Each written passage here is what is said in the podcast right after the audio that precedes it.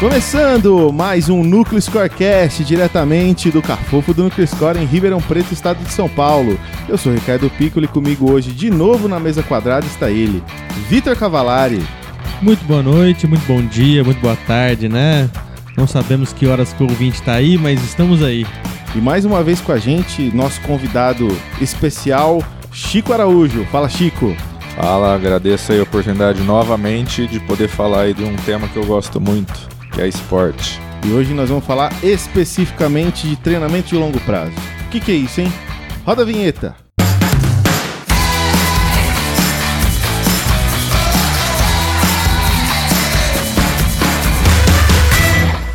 Então, treinamento de longo prazo. A gente chamou o Chico aqui para falar com a gente mais uma vez, porque o Chico é especialista em treinamento desportivo. Né? E quando a gente fala de treinamento de longo prazo, a gente está falando um pouco sobre as fases do desenvolvimento atlético, esportivo, e isso, obviamente, tem implicações físicas, técnicas, táticas e, obviamente, psicológicas, já que esse podcast é um podcast de esporte e psicologia. Então, eu vou começar perguntando pro, pro Chico como quais são as principais diferenças entre a formação atlética de uma criança ali na fase dos seus 6, 7 anos, o que, que um treinador pensa sobre isso, e quando pega um atleta, por exemplo, em transição de carreira já pensando em profissionalização. Quais são as diferentes demandas que vocês enfrentam? Como deveria ser a pergunta, né? É, quando a gente pensa em formação esportiva, é, o nome já fala, né? Então, ali da infância até a adolescência, você está formando o atleta. Então, as prioridades deveriam ser as capacidades, as habilidades que você precisa desenvolver no, no atleta para que lá, quando ele se tornar um atleta profissional, ele esteja pronto para render e esteja pronto para executar a função ou a, os jogos, a função que ele tiver dentro de uma equipe. Então esse deveria ser o, o pensamento, né? É, até você formar o atleta é indiferente o, a conquista que ele tiver, até porque ele não está sendo pago para isso. A gente pensa que o cara é obrigado, obrigado entre aspas, a, a ter resultados quando ele está sendo pago para ter resultados. Teoricamente é assim que funciona. Por isso o atleta vira um atleta profissional. Então, até ele se tornar um atleta profissional, a, a preocupação deveria ser em capacitá-lo, assim como acontece, por exemplo, numa escola. Numa escola, ele vai aprender o português, a matemática, a história, enfim, para ele se capacitar e ter condições de ter uma formação e poder entrar numa faculdade, poder continuar se desenvolvendo academicamente. Então, no esporte não, não, não é muito diferente disso. A questão é que são outras demandas. Então, quando a gente pensa aí em desenvolver o, o, o, atleta, o jogador, enfim, a gente tem que pensar no que a gente precisa desenvolver. Então, tem vários estudos, vários livros, vários trabalhos que, que mostram fases sensíveis é, das capacidades do, da, do jovem ou do adolescente. Então, se você parar para pensar nisso, é, é, estudos mostram que a fase sensível à velocidade, que é uma capacidade extremamente importante em vários esportes, em várias modalidades, é de 7 a 9 anos. Ou seja, se você não focar em desenvolver, em trabalhar a velocidade nessa criança, ela nunca vai ter o seu potencial máximo que ela teria nessa capacidade. Se ela perder essa fase sensível, ela pode até melhorar mas ela nunca vai alcançar, alcançar o seu potencial máximo. Então, uma criança que Deus colocou aqui e falou: você tem um potencial para ser o Usain Bolt. Se você não trabalhar isso nela na fase que ela é mais sensível a isso, você tinha um Usain Bolt na mão que nunca mais vai ser um, um velocista, por exemplo. É um exemplo bem grosso, mas é, é nisso que deve ser é, pensado na parte de desenvolvimento e de formação do atleta. Então a força tem uma fase sensível em uma idade, a velocidade em outra, a flexibilidade. Então todas as capacidades motoras têm a, a fase onde ela é mais sensível. Não significa que em outra idade ela não vai ser desenvolvida. É um trabalho progressivo. Porém, naquela fase é onde ela mais vai se desenvolver. Então, quanto mais você estimular essa capacidade nessa fase, mais chance você tem de alcançar o potencial máximo dessa pessoa. Então não adianta ela ter só o fator genético, que muitas em muitos casos a gente se, se pega nisso e fala, ah, a genética dele nasceu para isso. Porém, a gente tem total responsabilidade em desenvolver o potencial máximo de todas essa, essas pessoas na formação esportiva, que vai da infância até o final da adolescência. Lógico que tem diferenças de, de modalidades onde as fases são é, diferentes. Por exemplo, a ginástica, com 15, 16 anos, você já tem que estar pronto. Esportes coletivos, futebol, basquete, futebol americano, é lá para os 18, 20 anos que o atleta realmente entra na fase profissional. É, porém, as capacidades não mudam, independente da modalidade. Com 7 a 9 anos, ela tem que desenvolver velocidade. É uma capacidade. Força, enquanto a pessoa não está tendo a, a, parte hormonal, né? Que é depois do, do estirão, depois da, da menstruação, enfim. Quando, enquanto não entra a parte hormonal, ela não vai desenvolver força. Não adianta o cara ir para academia, pegar peso, fazer um trabalho de força que não vai desenvolver. Então, é pensando nisso que no, o treinador tem que desenvolver uh, a parte uh, física, a parte das capacidades para ele chegar pronto no final lá na parte que ele vai começar a ser um atleta profissional. E aí a parte tática e técnica aí varia das modalidades, né? Mas é sempre pensando também que aí entra a parte de psicologia junto, né? O quanto essa, essa, é, esse atleta vai entender do que você quer passar e as habilidades, quais são as habilidades fundamentais e básicas que ele tem que aprender primeiro para depois e começar a ensinar as mais complexas e específicas, né? Então, por exemplo, é, o, o, no atletismo, o cara eu vou treinar ele para desenvolver para ele ser um atleta no atletismo. Então, eu vou ensinar ele a correr. Então, ele vai aprender a andar, depois vai aprender a correr, depois vai aprender as técnicas uh, coordenativas de corrida, enfim, aí eu vou especializando ele dentro das habilidades que eu estou querendo desenvolver. Porém, pensando em desenvolver atletas sem uma modalidade específica, que seria o ideal, eu não posso pensar em desenvolvê-lo, ensinar ele uma técnica de salto em distância, por exemplo. Isso eu tenho que pensar no final da formação dele, lá para os 15, 16 anos que é no final da adolescência, que ali eu vou começar a direcionar para onde o atleta tem mais tanta parte genética, tem mais capacidade e aonde ele se desenvolveu melhor, ou aonde ele mostrou um destaque maior, onde ele também mostrou um interesse e motivação maior em querer continuar a praticar.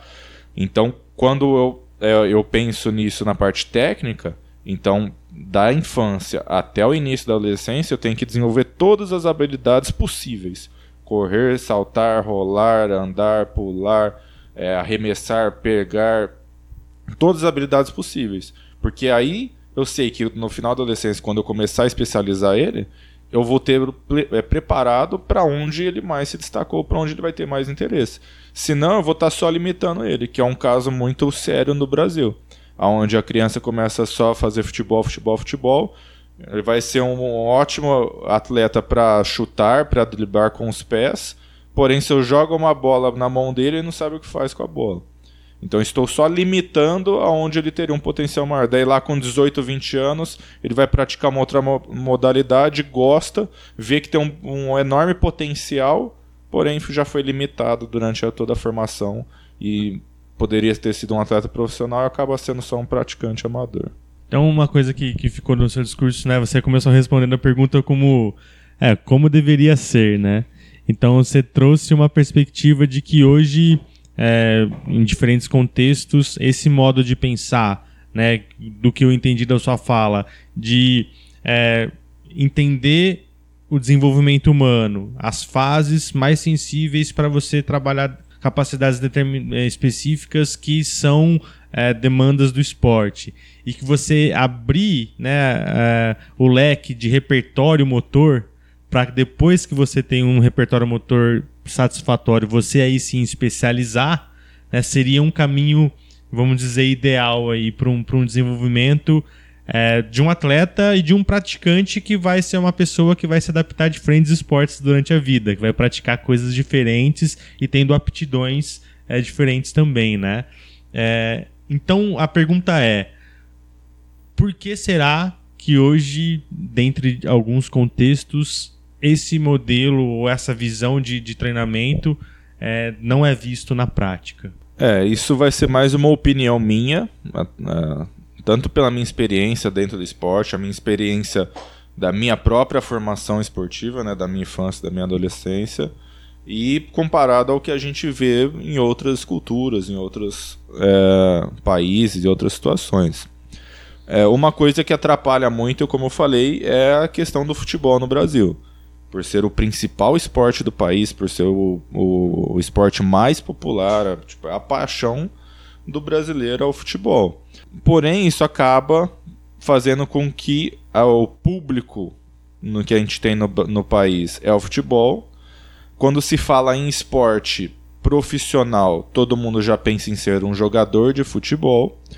Então, tudo se, se acaba direcionando pro futebol. Então, chega na escola, a criança quer jogar futebol porque o pai já falou, já começa a falar disso em casa. Chega na escola, às vezes é, isso tem mudado, mas às vezes o professor vai ajudar o futebol porque é o que os alunos querem. Aí sai da escola, o, o aluno vai para uma escolinha de futebol porque ele gosta de futebol.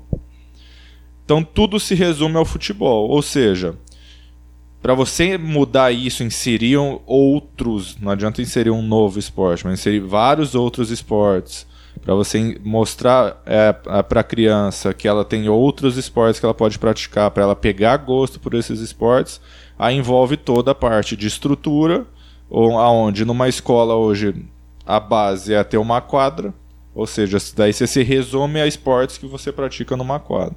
Ou seja, o atletismo já não funciona, esportes de luta já não funciona, natação já não funciona, esportes de campo já não funciona.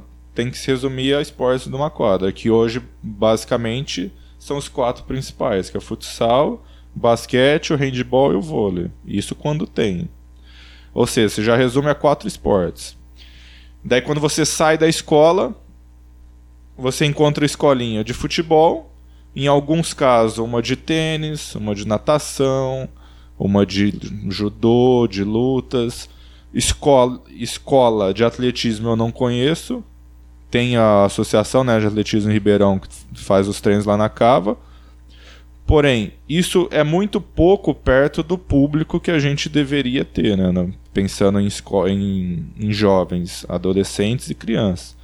Então, para você mudar tudo isso, envolve todo o, o, o redor, o ao redor que tem, tanto dentro da escola como fora da escola. Partindo já de casa, que é a cultura que a gente tem hoje. Que quando se pensa em esporte, o pai já quer colocar o filho no futebol.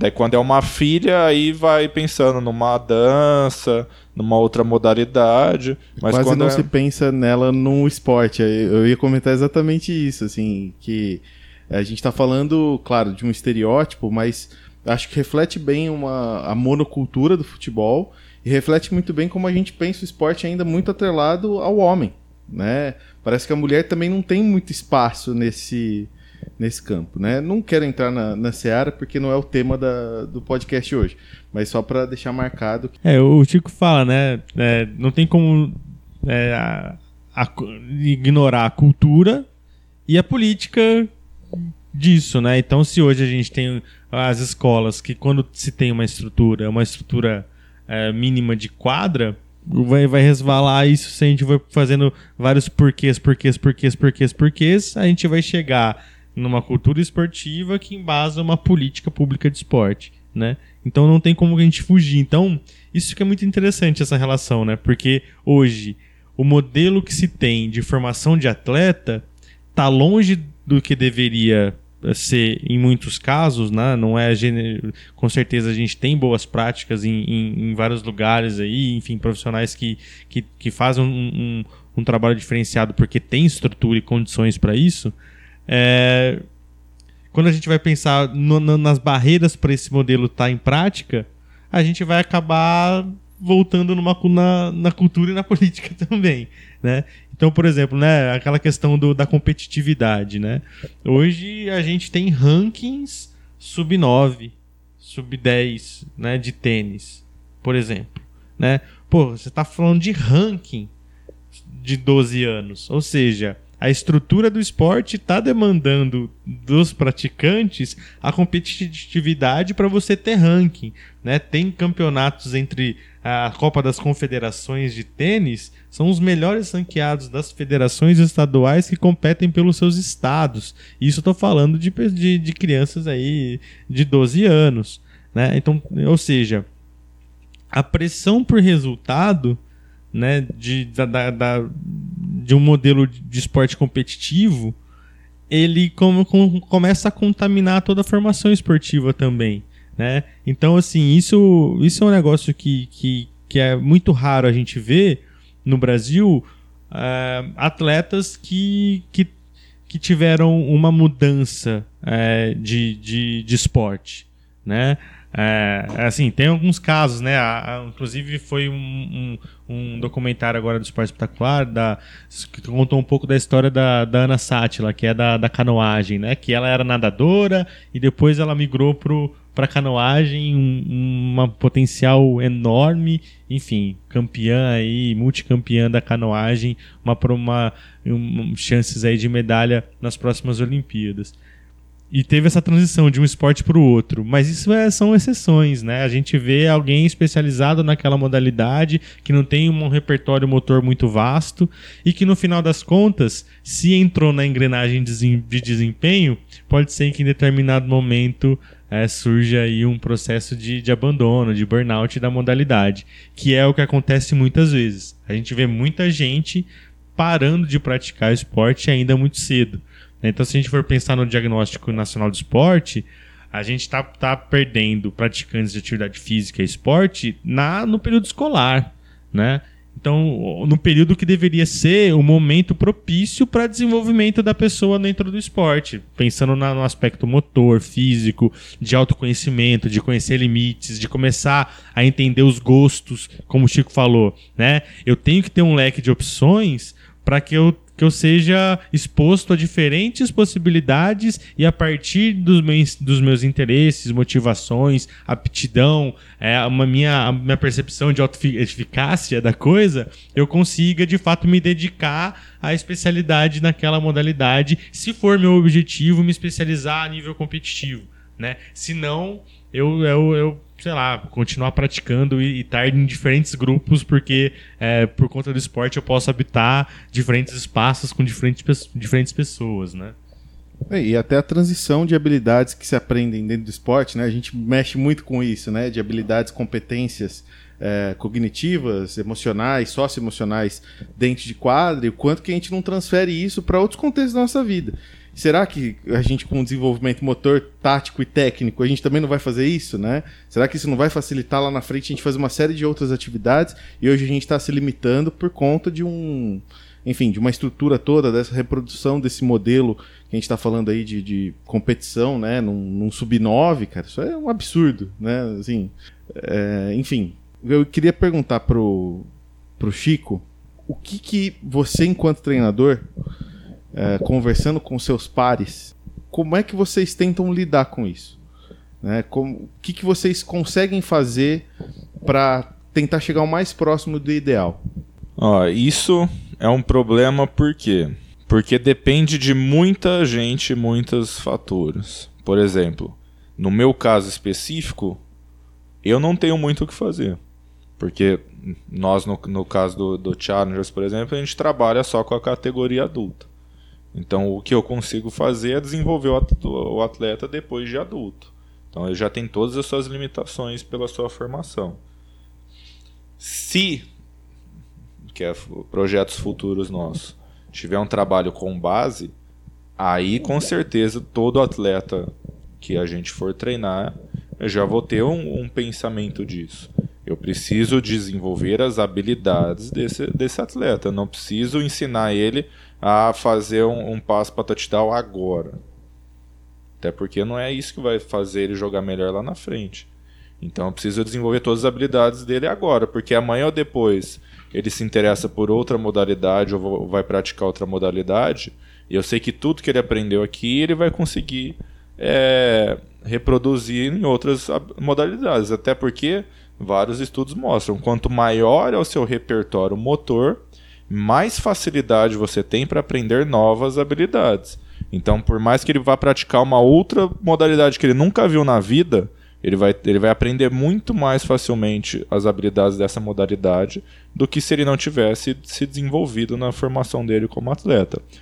Então, para mudar isso, depende realmente de, da parte estrutural do início, que é as escolas ou não só as escolas, a parte privada também, começar a vender mais opções de modalidades, porém é na escola onde todo mundo obrigatoriamente passa a parte privada você tem a opção de querer ou não fazer. Agora na escola é por onde todo mundo passa. Então ali é onde o professor tem o papel de começar a fazer esse trabalho, entendeu? Por mais que esteja limitado a quatro modalidades ou mais de quadra hoje, já é um ponto que se dá para trabalhar. Porém, o segundo passo seria realmente ele ter a estrutura de, de espaço físico, de materiais e tal, para conseguir inserir mais habilidades, mais modalidades. Ele não precisa de uma pista de atletismo para ensinar atletismo. Basta ele ter um espaço onde ele possa é, correr 50 metros, onde ele possa saltar numa caixa de areia, arremessar dardo, peso, enfim. É, para ele começar a aprender as modalidades do atletismo uma piscina, não precisa ser uma piscina olímpica para ele começar a aprender a natação, salto ornamental, enfim.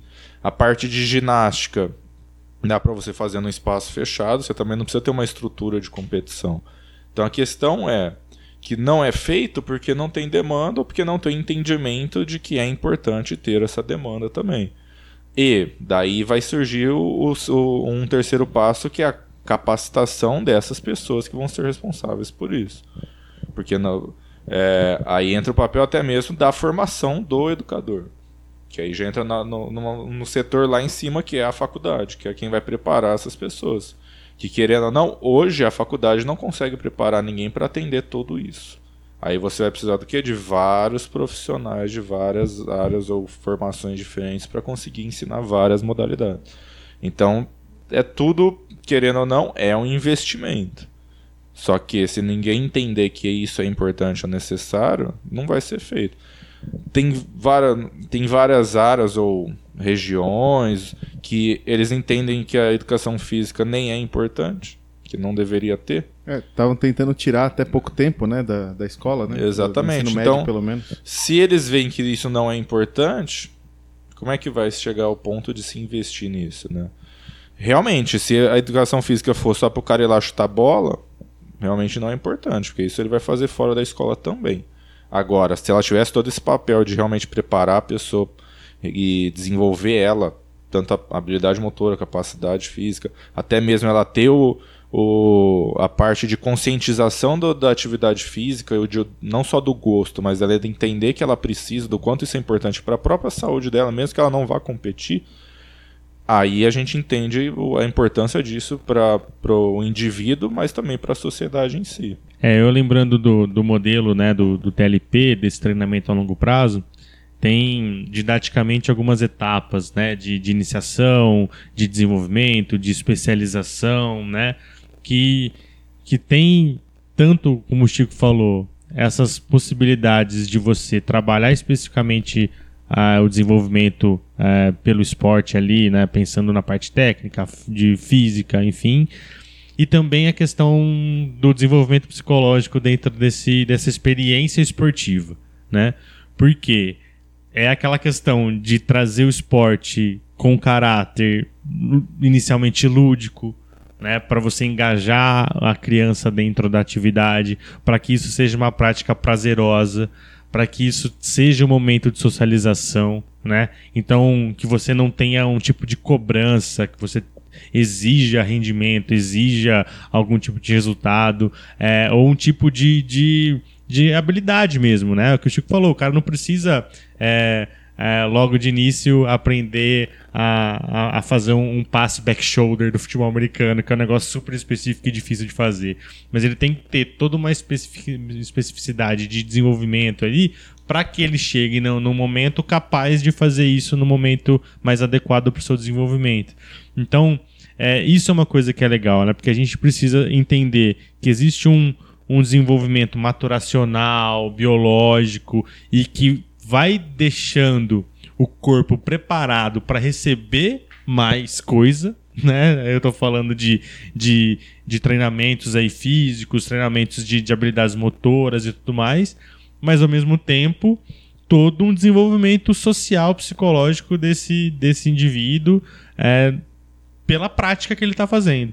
Né? Então, a ludicidade no início dessa formação ela é um aspecto muito importante. A questão de, de é, quando começa a fazer uma transição para um, um treinamento mais específico, também tem uma questão de, da, da, das motivações, das escolhas, da questão familiar que às vezes está envolvida, né? Porque tem aquele aquele dentro da família expectativas que podem estar aparecendo e que ali o professor de educação física também tem que lidar não só com os alunos, mas também com os pais e o psicólogo, se nesse contexto atuante também fazendo esse papel. Então, são coisas assim que que dentro de uma formação, se a gente vai pegar de 8, 9 anos até uns 16, 17 anos, elas vão ter, vão ter demandas muito diferentes também é, relacionadas às etapas de desenvolvimento e que a gente tem que estar preparado para lidar e também preparado para questionar se aquela prática que está sendo exercida está de alguma forma pulando etapas, se está exigindo mais do que deveria, se está exigindo mais do que deveria, não só de resultado, mas também fisicamente, né? Será que, que, que com, quantas vezes a gente vai, vai ver adolescentes numa situação de, de overtraining? Não, não é nada fora do, do, do, do comum aí a gente encontrar isso, né? É, e, e, se numa situação dessa, de um treino excessivo, começar a ter um desgaste psicológico muito grande, vai, é, é, o, é o tiro no pé, né? Você, você tirou a oportunidade de alguém que poderia se desenvolver é, de diversas formas dentro do esporte, criar uma. Você, você criou uma versão dessa pessoa à prática esportiva essa pessoa esgotou e não quer mais saber da coisa, né? A gente conversou sobre especialização, enfim, em, outros momentos aí da, dentro de episódios do podcast. Mas são coisas que a gente precisa entender, né? O desenvolvimento tem coisas que são esperadas. A gente não pode avançar, a gente não pode querer colocar o resultado à frente do, do desenvolvimento, a gente não pode exigir mais do que, o, do que a, a, a situação e o contexto de fato cria, da, a, cria as oportunidades. Então, assim, é complicado, né? Porque a gente acaba tendo na cabeça o que é um ideal e muitas vezes a gente tem que apagar incêndios do que a gente vê que é o real. É, então, assim, é, é, é um trabalho que, como o Chico falou, precisa de muita coisa e precisa de muitos envolvidos, né? Muitos olhares, né? Inclusive de alguém, por exemplo, da da, da, da, da, psicologia que vai também olhar uma prática e falar, gente, é, é, estamos lidando com crianças aqui, não adultos em miniatura. Vamos pisar nesse break agora. Ou vamos pensar nesse, nessa maneira de ser. Ou vamos utilizar essa prática para desenvolver competências emocionais aqui.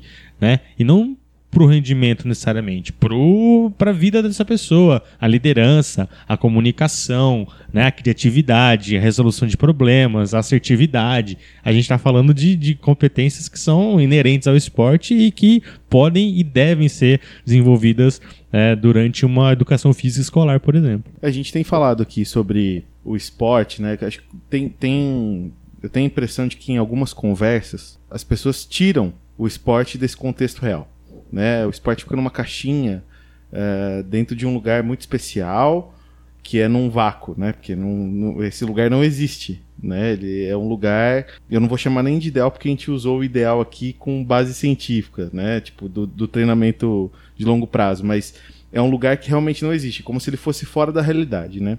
E tô falando isso porque assim, acho que tudo é, se resume, eu tô, tô me lembrando do episódio 5, quando a gente tá falando do projeto Verão, né? Do quanto as pessoas pensam só no resultado.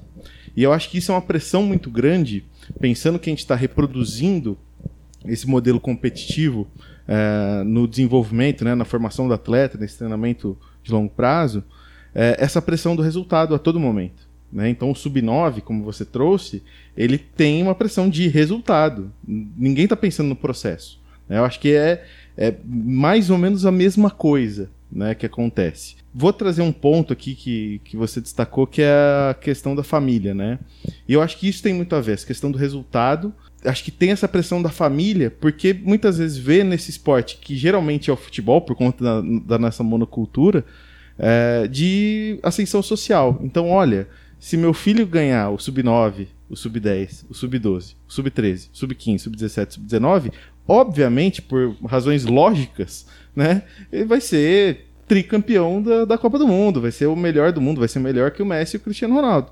Né? E quando na verdade é justamente assim, tudo indica que é o contrário, né? Tudo indica que esse resultado não significa sucesso esportivo lá na frente. E até uma, um relato pessoal aqui, só para pegar um outro gancho, né? Que o Chico falou bastante sobre a questão do estirão, né? É, e vou, vou, contar uma, uma história minha mesmo, né? um relato pessoal. Eu tenho essa altura hoje, né? meus grandes 1,72m, né? desde a quinta série. E por razões óbvias, eu jogava na equipe de vôlei da escola. E por um acaso eu era muito bom, né? Por quê? Porque eu era mais alto que todo mundo. Enquanto os meninos tinham 1,40m, eu tinha 1,70m, né? O que, que aconteceu? Virei jogador de vôlei? Já me viu jogando vôlei hoje? Ainda bem que não, cara. Então, exatamente. Ainda bem que não mesmo, né? E eu não tive a oportunidade de expressar todo o meu potencial, que eu tenho certeza que é pro curling, na parte da vassourinha, entendeu? Não, infelizmente não pude, não pude desenvolver cara, essa, essa parte. eu gostaria de ver. Essa daí, vamos, vamos fazer acontecer isso daí, por, por favor, cara. Inclusive lançaram uma uma pista de curling em São Paulo, a primeira pista do Brasil oficial. É, eu tive a experiência de fazer um curling de mesa lá no Sesc, em São Paulo. foi, foi divertido, cara. Uma vez eu, eu, fiquei pensando, né, lembrando de quando eu fui tirar a carta, né, fazer a prova de habilitação, o quanto, tipo, o esporte, quem praticou esporte, até mesmo a, a competição do esporte, o quanto uma simples prova de habilitação pode ser mais fácil, né, para quem já praticou esporte e competiu no esporte. Porque é, é um dos poucos casos, para quem nunca praticou esporte, onde a pessoa passa por uma pressão psicológica, né? Só que com uma necessidade de uma habilidade motora. Porque ela tem a, a pressão de fazer a prova, de ter que acertar as tarefas da prova, só que ela precisa girar o volante, engatar a marcha, pisar no, no, no acelerador, na embreagem. São várias habilidades motoras diferentes com uma pressão psicológica, porque fora isso, quem nunca praticou esporte nunca passou por isso. O máximo que passou foi uma pressão de uma prova na escola ou de um vestibular, que é onde dá esse nervosismo, né? Porque fora isso, ela nunca vai ter passado por isso. Então, olha até onde o esporte pode contribuir na, no, na, no cotidiano de todo mundo, né? Porque basicamente quase todo mundo vai passar por isso um dia, né? Então isso acaba facilitando em situações que a gente nem pensa e acaba contribuindo na, na vida das pessoas. É nem só motora, né? Cognitiva também, né? Caramba, cara. É, a independência de membros, né? Tomadas de decisão, planejamento. Velocidade é, relativa. Né? Você tem que ter uma percepção do ambiente, ter, enfim, é, memória de trabalho em peso, né? Então, assim, você dirigir um carro num trânsito pesado, né, perigoso, é uma é um, um esporte de alto rendimento, cara, porque vai te exigir, né, diversas capacidades, inclusive a de, de controle emocional, né? E até a história, por mais que você faça as aulas, se prepare, não sei o que, treino é treino, jogo é jogo. Você chega ali na prova, só de saber que é uma prova que vale, que se você errar ali, você não vai conseguir habilitação, já muda to totalmente né, a sua percepção. É, com certeza. Eu, o Ricardo falando do, da, da questão da, da, das aptidões, né? Da, do, na época escolar aí, enfim. Isso é um negócio que eu acho muito interessante, né? Eu tive oportunidade de conversar com, com o pessoal do basquete recentemente e, e o pessoal falando que, que muitas vezes, né, em alguns contextos, essa questão física principalmente relacionada à altura do, da, da, da, molecada, principalmente nessa parte de, de 12 a 14 anos ali, que os times muitas vezes se concentram naquele que é o maior da turma. né? E que ali domina o garrafão e vai ser responsável por a maior parte dos pontos da equipe, enfim, que vai ter naquele contexto, naquele tempo, um grande destaque comparado aos outros. E aí qual que é o negócio, né? O, qual que é o dilema? O treinador, dependendo de, do, de, de como que ele conduz a coisa, quais são os objetivos, a finalidade daquele, daquele time, ele vai querer ganhar o jogo. Então vai ser bola nesse cara grandão o tempo inteiro. E o resultado, no final das contas, vai ser lá o time campeão. E esse menino recebendo bola pra caramba, ou essa menina recebendo bola pra caramba. E os outros da equipe, né? Como que ele pensa no desenvolvimento desse atleta, desse aluno, dessa estudante aí. Isso é muito louco, né? Porque se os outros ultrapassarem esse na altura, né? O Ricardo continuou com seu 1,72m. E talvez os companheiros de vôlei possam ter passado a sua altura. Mas eles não tiveram aquele mesmo aquela mesma atenção naquele momento, porque no final das contas eles queriam dar a bola pro grandão embaixo do garrafão para ele fazer a cesta, pra grandona embaixo do garrafão fazer a cesta. E aí, né? Como que isso é, é, é uma coisa que o resultado está influenciando as tomadas de decisão na formação de um grupo de crianças e adolescentes no esporte, né? E aí é aquela profecia autorrealizadora, né? Daquele professor, daquela professora que olha aquele aluno, aquela aluna e fala: Nossa, aquela leva jeito. E olha só para ela e esquece de todas as outras ali da turma. Meu, ela vai ser uma, uma, uma pessoa de destaque, muito provavelmente porque a atenção de todo o treino foi dado para ela, né? E aí essa, esse profissional pode chegar e falar: tá vendo? Eu não disse que essa pessoa tinha de fato uma aptidão, que levava jeito para coisa, que chegaria no rendimento? Tá, legal.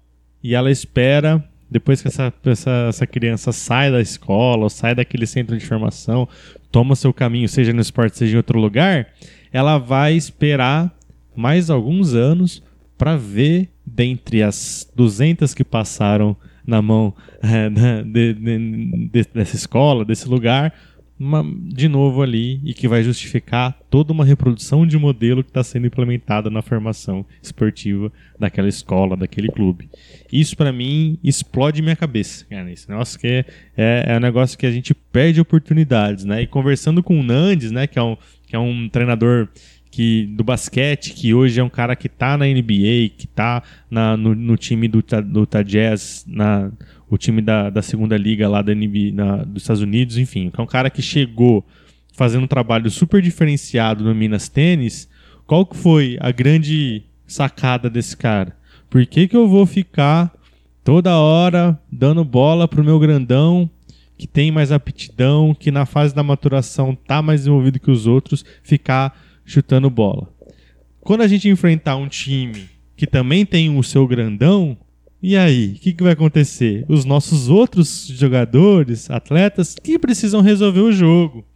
Então eu preciso dar condição para todo mundo conseguir entender o jogo, pensar o jogo, ter confiança para fazer as suas ações, explorar diferentes habilidades que não só pegar a bola e procurar o, o grandão debaixo do garrafão, para que de um jogo o meu adversário não fique que não tenha muito mais trabalho do que marcar um, mas sim ele vai ter que preocupar com o meu time todo e eu vou dar condição para minha equipe toda se desenvolver e alcançar é, depois de dois, três anos se desenvolvendo no esporte um, um patamar diferente. Pô, é isso né? E, eu vejo, pô, eu também tive uma experiência esportiva muito grande a vida toda como praticante. Era claro a atenção de profissionais para determinados adolescentes, crianças ali que, que tinham, por conta de muitas vezes um desenvolvimento biológico um pouco mais adiantado aí, no nível, numa curva maturacional aí, e que no final hoje nenhum deles tão, tão, são jogadores, né, no caso meu, de, de, futebol, não tem ninguém. E eu com 16 anos como, jo tava jogando do mesmo nível mais que esses caras que estavam jogando com 12, 13. Então, é, é complicado. Então, assim, é, essa questão de, de o que, que, vem primeiro, quais são as ambições de quem está lidando com o atleta, é, qual que é a visão que o treinador tem, que a instituição tem. É, existe uma cultura dentro de uma instituição que preza por uma diversidade de, de modalidades na formação dos atletas e depois uma especialização? Sim, não. É uma instituição que quer formar atleta para rendimento? É uma informação que quer formar pessoas para a vida? Tudo isso interfere. Né? Então acho que a gente tem que admitir complexidades diferentes, entender contextos diferentes e buscar visões também complementares e diferentes também para que a gente consiga cuidar do indivíduo ali praticando esporte de maneira integral, global e, e colocando, permitindo ele alcançar toda a sua potencialidade, né? É, basicamente é o, o que a gente começou a discutir aqui, né? O objetivo tem que ser realmente buscar o potencial máximo do, do, dos jovens, das crianças, dos, dos adolescentes, porque a gente tem conhecimento para isso, sabe caminhos e meios para isso, só que no final das contas a busca pelo resultado acaba sendo prioridade. Sendo que o mais importante, pensando em competição, é o resultado no nível profissional. O que essa, essa criança, essa pessoa fez durante a formação dela, não vai contar em nada se na hora que ela for profissional ela não tiver o resultado. Que é o caso, por exemplo, do futebol. O Corinthians, São Paulo, Palmeiras pode ganhar a copinha todo ano. Se não ganhar título no, no, na categoria profissional, não significa nada. Então é isso em qualquer modalidade, em qualquer área que a gente pense em esporte, deveria ser esse o pensamento. A parte de formação é para preparar para o profissional. Quais as formas para isso? Aí é tudo isso que a gente discutiu. Tem vários meios, fases e objetivos que uh, o resultado, o rendimento não deveria ser um deles. Então a gente descobriu aqui hoje que é preciso treinar e praticar esporte para fazer baliza. É isso? com, com confiança, talvez sim. sem, que, sem que o nervosismo atrapalhe, talvez, né? É, eu tenho, falando nisso, só, só pra fechar com, com um caos, eu tinha na minha vida aí, nos últimos 12 anos, andado de moto só nas minhas aulas de, de habilitação e na prova é, de moto. E aí, há um ano e pouco atrás aí, eu subi numa moto de novo. Nunca tinha, tinha subido numa moto pra andar, né? De fato. E aí eu fui tentando lembrar de como que era a coisa, tal, tal. Cara, tava lá. Olha só. Foi uma loucura. HD recuperou. Tava lá, cara. HD foi lá, lá pra trás. E assim, não vou te falar que minha experiência daquele negócio é igual andar de bicicleta, você não esquece. Não, eu não era muito bom na hora da carta, não. Eu tremi pra caramba. Aquela pranchinha lá foi uma pranchinha que parecia uma brincadeira em cima da pranchinha, em cima da moto. Mas, é, foi sério, cara. Fui, tava meio molhada a pista, choveu um pouco, a galera não quis cancelar a prova. Foi um estresse um total. Mas, cara, tava lá. Seu braço. Não, fiz, não, não passei marcha errada, não, não, não saí acelerando, não, foi tudo bem, cara. Excelente. Quem diria? Quem sabe não tenha sido sua experiência esportiva toda que tenha te ajudado. Tomara, cara. É o único argumento que eu tenho pra justificar todas as dores que eu sinto quando eu vou jogar bola. Chico, obrigado mais uma vez por estar com a gente aqui no nosso podcast. Eu que agradeço, espero aí futuramente voltar mais vezes para falar desse assunto tão amplo aí que é o esporte, a psicologia, formação de pessoas e tudo mais. Com certeza, venha quando quiser. Vitão, obrigado mais uma vez. Bora que vamos, né? Na próxima aí, hoje a gente teve Sheila e Igor no backup, mas com o time completo aí estaremos juntos mais vezes. Com certeza. Eu queria mandar um grande beijo para Aline Feitosa, que mandou uma mensagem para a gente no Instagram com sugestões de próximos podcasts. Estamos analisando, Aline, estamos estudando aqui todas as suas sugestões, tá bem? E se você quiser entrar em contato com a gente, é só mandar e-mail nucleoscorecast.nucleoscore.com.br, seguir e mandar mensagem pelas redes sociais, Facebook, Twitter e Instagram. É isso aí, até semana que vem. Valeu!